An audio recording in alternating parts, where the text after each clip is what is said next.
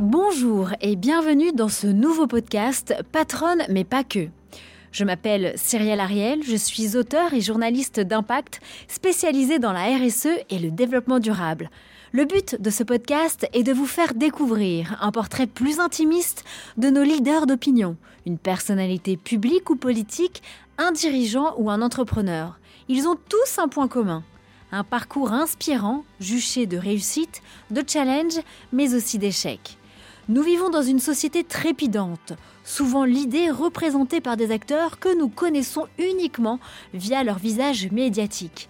Ici, je vous propose de les découvrir autrement, intimement.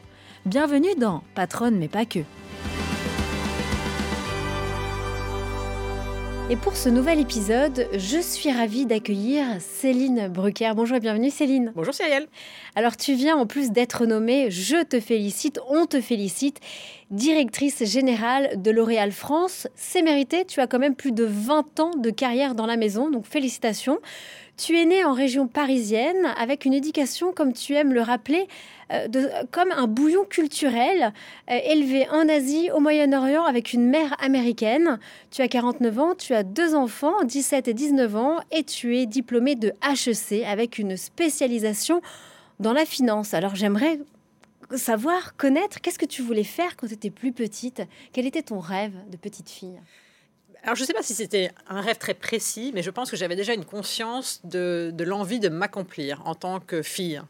Je venais d'une famille euh, assez féminine et pour autant, je sentais quand même une famille, euh, voilà, dans des codes un peu bourgeois, et je sentais que quand même en tant que fille, tout m'était pas nécessairement acquis en termes de possibilités. Comme quoi, comme quoi, intéressant. Euh, bah, sur, sur ce que je pouvais devenir, que euh, j'étais dans, j'étais dans un premier temps dans une école de filles, et clairement, c'était encore ce temps où euh, les filles passaient leur bac et devaient se marier, etc. Ça paraît archaïque comme vision, mais moi, c'était quand même un peu l'univers dans lequel je grandissais.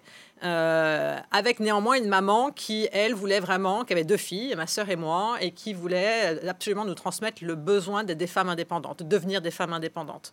Et néanmoins, voilà, j'étais dans un, j'étais élevée dans ce milieu où c'était pas la, c'était pas la norme. Et donc, j'ai eu le sentiment que euh, j'allais avoir un, devoir, un besoin de m'accomplir en tant que petite fille d'abord, ensuite jeune femme un jour, et de m'imposer dans un monde qui, euh, à l'époque, était encore assez masculin euh, sur un plan académique, dans, le, dans le potentiel académique et dans le potentiel professionnel. Donc je pense que j'ai grandi, et je me souviens, petite fille, d'avoir cette envie de voilà d'avoir un destin euh, qui allait être le mien et qui n'allait pas forcément répondre à des codes assez normés encore à l'époque. Quel était le métier de tes parents?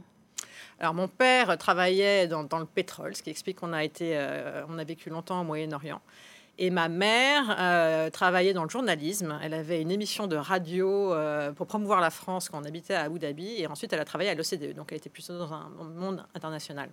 Alors, toi, tu as débuté ta carrière chez L'Oréal aux États-Unis, à New York. Alors, comment tu t'es retrouvée aux États-Unis et pourquoi l'univers de la beauté, le leader mondial, L'Oréal?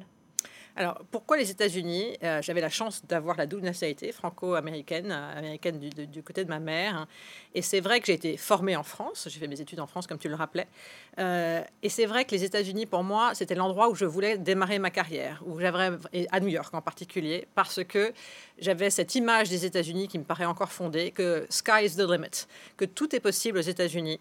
Euh, quelle que soit l'origine, quelles que soient vos études, quel que soit le milieu dont vous venez, euh, que euh, le mérite est, vraiment, est vraiment reconnu. Et, au fond, j'avais envie, justement, dans cette, dans cette, dans cette dimension d'accomplissement que j'évoquais tout à l'heure, que cet accomplissement allait être facilité aux États-Unis. Parce qu'encore une fois, je, ça ne tenait qu'à moi, au fond, à ma volonté, à mon travail.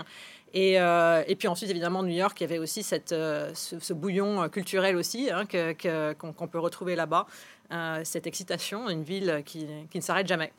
J'aimerais retenir le sky is the limit. Aujourd'hui, par exemple, en France, sans être trop dans le détail, mais est-ce que tu comprends qu'effectivement, nous, le sky, c'est pas du tout la limite? Alors, je pense qu'il y a une partie de. Qu'est-ce qui nous freine chez nous, selon toi? Moi, je crois qu'en fait, c'est toujours possible, mais c'est vrai que ça demande un effort différent selon les personnes. Euh, euh, et, et, c'est vrai qu'il y a des destins incroyables, y compris en France. Et On fait ça plus confiance aux États-Unis, tu penses? Aux États-Unis, je crois que les codes sont moins établis. Euh, on voit que, par exemple, pour les, gens qui créent des entreprises, le marché euh, national est plus grand. Donc, déjà, ça donne une dimension différente. L'accès au financement est aussi plus important, euh, plus important qu'en Europe. Et c'est ce qui fait aussi que l'entrepreneuriat et que des grandes boîtes se créent aux États-Unis peut-être un peu plus qu'en Europe. Pour autant, je pense qu'en France et en Europe, il y a de plus en plus de, potentiel et de, et de, possibilités. Mais c'est vrai que ça demande, voilà, ça demande quand même une volonté forte. Alors en 2006, tu euh, reviens à Paris, tu deviens directrice marketing Europe de Garnier, hein, la deuxième marque mondiale du groupe. Et trois ans plus tard, tu prends la direction générale de L'Oréal Paris, la marque leader sur le marché stratégique de la France, définissant la vision et tu diriges plus de 160 personnes. Selon toi, c'est quoi ta meilleure, ta méthode de management? Euh, moi, je crois qu'il faut vraiment manager sur la, sur la base du sens. Il faut vraiment créer un, collectif, de l'énergie euh, autour du sens d'un collectif. Euh, et du coup, ça doit être un mix. Il faut vraiment savoir, quand on a des équipes larges, il faut savoir animer un collectif et il faut savoir aussi faire preuve de, proximité. Euh, moi, la façon dont je, crée cette proximité, c'est vraiment en allant sur le terrain. Je, prends beaucoup de plaisir à aller euh, tourner sur le terrain, dans les magasins avec euh, nos représentants.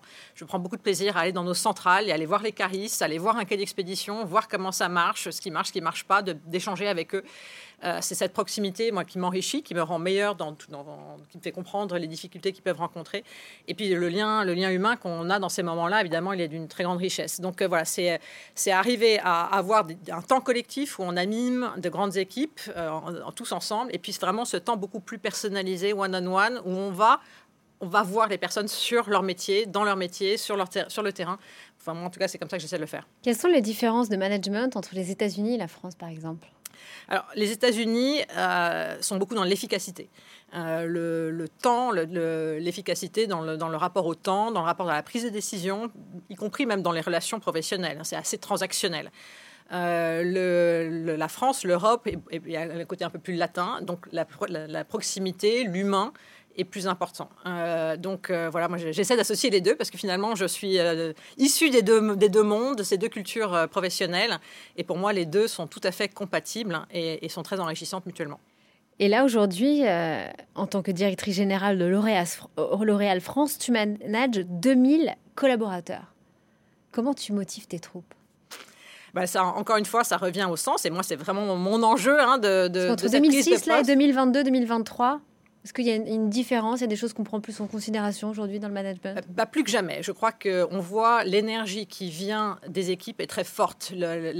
C'est devenu très, très moteur hein, sur les sujets euh, RSE en particulier. On pourra peut-être en, reparler. Clairement, il y a une, attente très forte des collaborateurs qui veulent avoir du sens dans ce qu'ils font, qui veulent que l'entreprise pour laquelle ils, travaillent, et donc en l'espèce L'Oréal, euh, soit vraiment acteur de, la société et, et, un impact positif sur la société. Et donc, il y a, ça crée une énorme énergie et ça crée de très bonnes idées et des idées qu'on capte et qui deviennent des projets, qui deviennent des actions concrètes. Ça, je pense que c'est très nouveau et différent.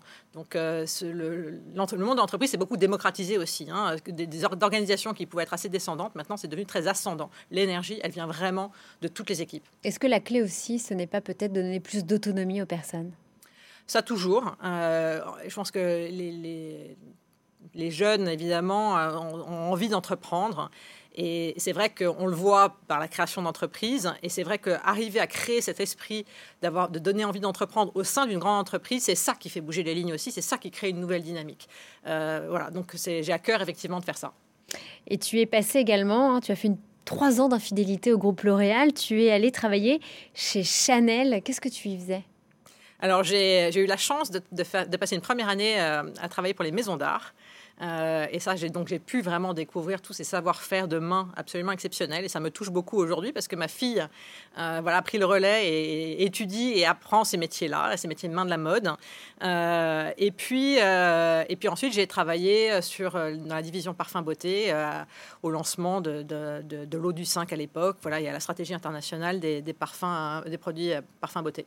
Quelles compétences tu as appris chez Chanel qu'aujourd'hui, voilà, tu t'en sers chez L'Oréal de nouveau? Crois que Chanel a un rapport au patrimoine et au temps long qui les caractérise et qui font objectivement très bien. Et ça, je pense que c'est très inspirant. Euh, je pense que dans notre monde d'aujourd'hui, on doit gérer plusieurs temporalités. Le, aujourd'hui, le temps court, le temps long. Euh, tout ça sont des enjeux très importants. Et, euh, voilà, donc je, je, crois aussi que maintenant, de retour chez L'Oréal, j'ai à cœur de travailler sur ces trois temporalités.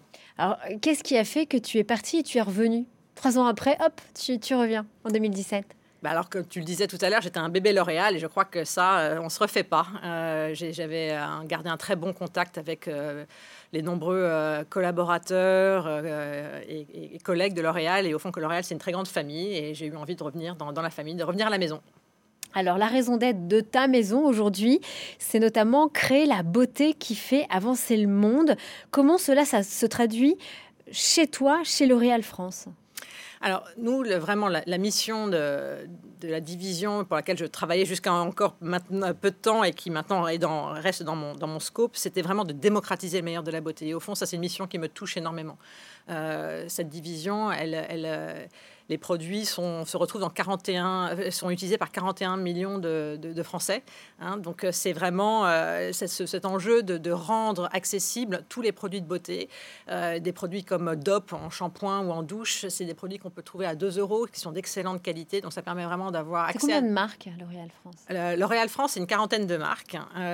et, et c'est vrai qu'on a beaucoup de marques patrimoniales dans, dans, dans le groupe, et en France en particulier. Et ces marques patrimoniales, elles sont vraiment dans la proximité des Français, elles sont dans l'accessibilité. C'est des produits voilà, qui permettent d'avoir accès à des produits essentiels d'hygiène à des prix accessibles. Et puis par ailleurs, à travers du parfum, à travers des, produits de soins, de, aussi se faire très plaisir. Alors quelles sont vos nouveautés Là, tu viens de prendre tout juste tes fonctions. C'est quoi ta, ta feuille stratégique, on va dire, de décarbonation, on va dire, sur notamment l'année 2023 sur, voilà, Est-ce que tu as des exemples à nous donner? Chez Dub, déjà, vous êtes lancé dans le vrac, on en avait déjà parlé euh, auparavant dans l'émission. Sur les shampoings solides, effectivement. Non, on a une, une, ambition très forte sur, sur le packaging, sur la réduction euh, très forte de l'empreinte plastique en particulier. On a passé 200 euh, millions de shampoings et de douches en plastique recyclé. On lance des éco-packs de façon massive parce que les éco-packs, ça réduit l'empreinte plastique de 80% par rapport à un, flacon. On lance de la cosmétique solide aussi. donc tout ce qu'on peut faire pour réduire ou remplacer l'usage du plastique sont vraiment des choses très importantes. Et puis le groupe a pris des engagements très forts hein, sur, euh, sur, sur, sur, tous ces sujets-là, euh, avec des horizons très courts. Et comment vous communiquez justement tous vos engagements à vos clients? Alors, c'est vrai qu'on essaie de le faire savoir euh, à travers les produits eux-mêmes. C'est-à-dire qu'on n'est pas à faire des. On, fait, on, en parle, mais on n'est pas. On cherche pas à, à, faire de la publicité énorme autour. Ce qui est important, c'est d'agir. Donc, nous, on est vraiment dans l'action. On veut agir et, concrètement à travers nos produits, que ces produits parlent pour nous. Et qu'est-ce que vous répondez à celles et ceux qui peuvent vous dire parfois que vous faites du greenwashing? Moi, je crois que l'important, c'est d'être dans le concret. Euh, donc à travers les, voilà, les actions que je, que, je, que je vous décrivais là. Et puis ensuite, il y a des, des critères objectifs. Euh, on a été euh, nommé triple A par le Carbon Disclosure Project. c'est, on est, je crois, le seul groupe pour sa septième année d'affilée à avoir reçu cette, ce triple A. et je crois que ça, c'est vraiment voilà, une, caution externe qui témoigne du travail qu'on fait. Quelle est ta vision justement de cette prise en considération de la RSE au sein du groupe L'Oréal au fil des années? Est-ce que voilà, euh, en termes de packaging, en termes de cycle de vie, euh, en termes de voilà de, refonte parfois peut-être de formulation, qu'est-ce qui t'a qui t'a le plus marqué? Bah, vraiment, cette, prise en charge du sujet du plastique, vraiment, c'était une modélisation majeure. Bah, c'est le plastique, mais c'est aussi à travers euh, la décarbonation de nos sites. c'est vraiment toutes ces choses très concrètes qu'on fait. donc, euh, par exemple, on vient d'ouvrir une nouvelle centrale de distribution. Elle est équipée de chaudières biomasse, elle est équipée de panneaux photovoltaïques. Donc, ça permet vraiment une forme d'autonomie énergétique. Donc, on est aussi très, très vigilant sur la consommation d'eau de nos sites. Euh, on a évidemment réduit la température de nos bureaux euh, à, 17 degrés. Donc, c'est vraiment des choses voilà, très concrètes qu'on fait tous les jours pour, pour agir sur ce sujet important. À quoi ressemble une journée avec toi, Céline? Intense. Euh, ça commence tôt, ça C'est quoi ton rituel de, Est-ce que tu as une, une, morning routine, par exemple? Oui, alors je me réveille tôt et je commence toujours ma matinée par un, petit échauffement physique euh, et euh, Salutations de soleil.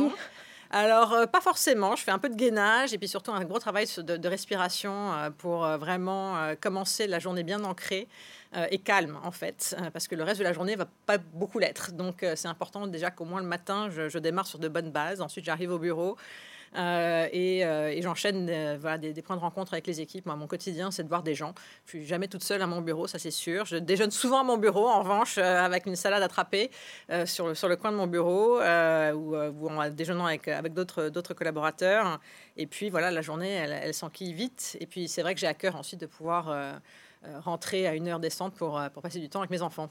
Tu dis que tu rencontres beaucoup de monde. Est-ce que dans, dans, toute cette carrière qui est riche, il y a une personne qui t'a impressionné, qui t'a marqué alors oui, il y a une femme qui est une, ancienne coach, euh, une coach professionnelle, euh, une femme extraordinaire qui s'appelle Catherine Chouard, qui a eu un impact incroyable sur, euh, sur ma vie à un moment pas forcément très facile, personnellement et professionnellement et euh, qui est vraiment une femme très puissante, puissante intellectuellement, puissante humainement, et qui m'a vraiment aidé à, savoir justement, à avoir gardé un bon équilibre, à savoir relativiser, euh, voilà, qui m'a fait beaucoup progresser. Quel est ton conseil? C'est une question que je pose à tous mes invités. Quand tu es face à un no-go voilà, dans tes choix euh, professionnels, comment tu le prends? Et est-ce que ça te motive? Est-ce que ça te démoralise? Et c'est quoi ta recette selon toi? Qu'est-ce que tu fais? Ce que j'ai, avec le temps, j'ai appris à faire, c'est à différer. C'est-à-dire qu'un no-go n'est pas forcément un no-go définitif. Surtout quand on a une conviction importante qu'il faut porter ce, qu'il faut porter le sujet. Donc, euh, alors c'est quelque chose que j'ai appris, hein, parce que c'est vrai que plus jeune, certainement, je me heurtais à ce mur et que c'était pas forcément un moment très agréable.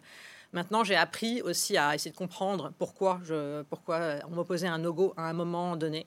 Euh, et d'analyser un peu la situation et, de différer, de, savoir justement identifier que peut-être un, autre moment, euh, savoir euh, attendre un peu que le moment soit plus propice pour refaire valoir le point. Et je trouve qu'en acceptant de, différer, en revenant peut-être avec d'autres arguments ou d'autres ou en tenant compte du point de vue des, personnes qui, pouvaient s'opposer à cette décision, qu'on a une bonne chance que, que, la, que la décision finisse par se faire. Donc, euh, pour toutes celles et ceux qui nous écoutent, c'est quand on est face à un no-go, eh ben, on revient, on retente avec une nouvelle euh, proposition. Et on ne se démoralise pas. Absolument. Et euh, une question que je pose également à tous mes invités, aussi bien féminins que masculins, c'est comment tu arrives à, à, équilibrer ta vie entre ta vie professionnelle et perso alors, Comment tu trouves ton équilibre? Bah, Tout ça, évidemment, c'est très personnel. Moi, c'est vrai que j'ai besoin aussi de moments euh, de ressourcement intérieur. Donc, moi, je, comme, je vois, comme je passe beaucoup de temps euh, avec des gens toute la journée, moi, j'ai besoin, à titre personnel, de passer du temps avec moi-même de temps en temps. Et après, j'ai une hygiène de vie. Euh, alors que certains pourraient trouver un peu monacale, mais moi j'ai besoin de, d'être, de dormir, j'ai besoin d'une hygiène de vie, voilà, de, un peu de sportif de haut niveau dans, le côté assez restrictif. Que ce soit sur un plan alimentaire, euh, sportif ou, euh, voilà, ou de sommeil. C'est-à-dire que je veille vraiment à avoir une vie euh, très équilibrée. Tu dors combien de temps? Tu fais quoi et tu manges quoi? Alors, je suis une grosse dormeuse. Hein. Je dors de 8 à 9 heures par, par jour. C'est important pour moi. Et me je suis une couche tôt, lève tôt. et ça aussi, c'est important que je respecte ce cycle qui, me, qui, me, voilà, qui, me, qui, est nécessaire pour moi. je, fais, je veille effectivement à mon, à mon alimentation. récemment, mon médecin du travail m'a vraiment engagé et je m'y attelle à faire euh, trois fois par semaine du cardio euh, parce qu'il faut justement entraîner le cœur euh, et, la masse musculaire. Voilà, donc tout ça, c'est des choses qui sont qui sont assez simples, somme toute, mais qui demandent de la, rigueur, en fait. Et c'est vrai que j'applique pas mal de rigueur à cette hygiène de vie. Alors, tu parles de te ressourcer. À part avec toi-même, justement, tu aimes te rendre où avec toi-même pour te ressourcer? Au Pays Basque. Ma région de cœur, c'est le Pays Basque. C'est un endroit c'est au fond ma, maison de cœur euh, et ma maison de famille, hein, euh, parce que mon, père était d'origine basque, donc c'est une région qui, a beaucoup, beaucoup de sens, beaucoup de profondeur. Hein. C'est une région très riche en tradition et en histoire. Euh, donc c'est un endroit où j'ai besoin d'aller toutes les 6 à 8 semaines et j'y vais. Et ça me fait toujours un bien fou quand je commence à, à voir l'architecture basque poindre par les fenêtres du TGV. Je sens que je rentre à la maison, que j'arrive à la maison et ça me fait beaucoup de bien. Et quand tu es à la maison, tu es plutôt derrière le fourneau ou tu commandes Ou quelqu'un cuisine à la maison? Euh, je ne suis pas commande, j'aime pas tellement commander en fait. Donc c'est plutôt des choses simples euh, qu'on fait en famille euh, de façon très simple. C'est quoi ton plat préféré? Alors, si on veut te faire plaisir, quoi, on veut t'inviter à déjeuner, on te prépare quoi? Alors ma Madeleine de Proust, c'est le, merlu à l'espagnol, mangé chez Panchois, un restaurant au Pays Basque, sur le petit port de Socoa, à Cibourg. voilà, c'est un endroit et c'est un, plat qui, qui me ramène à mes racines basques. Et actuellement, sur ta table de chevet, on retrouve quoi? Euh, en termes de livres, euh, alors peut-être deux livres hein, qui sont importants pour moi. Un, La promesse de l'aube, parce que c'est vraiment, euh, voilà, j'ai un fils, donc le rapport mère-fils, c'est important, et ce livre est un, est un beau témoignage de cet amour incroyable entre mère et fils. Et puis un livre américain que je trouve passionnant et que je recommande surtout en ces temps un peu chaotiques dans le monde, c'est Atlas Shrugged de Ayn Rand. Euh, ça s'appelle La grève en français. Le titre en français n'est pas très heureux. C'est un livre assez incroyable d'anticipation qui date des années 50, écrit par une femme. Et c'est un livre extrêmement puissant que je recommande à tous. Quels sont tes futurs euh, projets ou voyages en 2023 alors, je reviens d'Égypte. Euh, ça faisait longtemps que j'avais pas fait un que j'avais pas fait un, voyage un peu loin. Euh, c'était merveilleux de revenir dans, voilà, dans un pays historique où j'étais allée enfant. Ça m'importait d'y emmener mes enfants à mon tour. Donc voilà, un voyage vraiment mythique. Et puis je vais bientôt aller à la montagne euh, pour euh, m'aérer la tête et, voir aussi cette nature encore préservée en Autriche. Et tes grands momentum chez L'Oréal en 2023 alors, bah, je, avec cette prise de poste importante, ça va être une année voilà, de, première. Hein. C'est, pour moi, ça va être très important de, euh, de, de, rencontrer toutes ces équipes euh, de L'Oréal France, de les, euh, voilà, de les faire travailler ensemble, de créer ce, nouveau collectif qu'on doit faire pour pouvoir rayonner pour le groupe dans son pays historique. Et pour terminer, la question la plus complexe, quelle est ta raison d'être personnelle, Céline Brucker moi, ce qui m'importe, c'est d'être utile. Être utile pour mes proches, être utile pour euh, les équipes autour de moi. Et au sein de Réal, euh, faire en sorte qu'on ait un impact très positif sur la société. Eh merci infiniment, euh, Céline, d'être venue, d'avoir répondu à mes questions et d'avoir pris le temps, surtout sur ce nouveau poste qui te demande beaucoup, beaucoup d'attention. Merci infiniment, Céline. Et nous, on se retrouve très prochainement pour un nouveau podcast. Bye bye.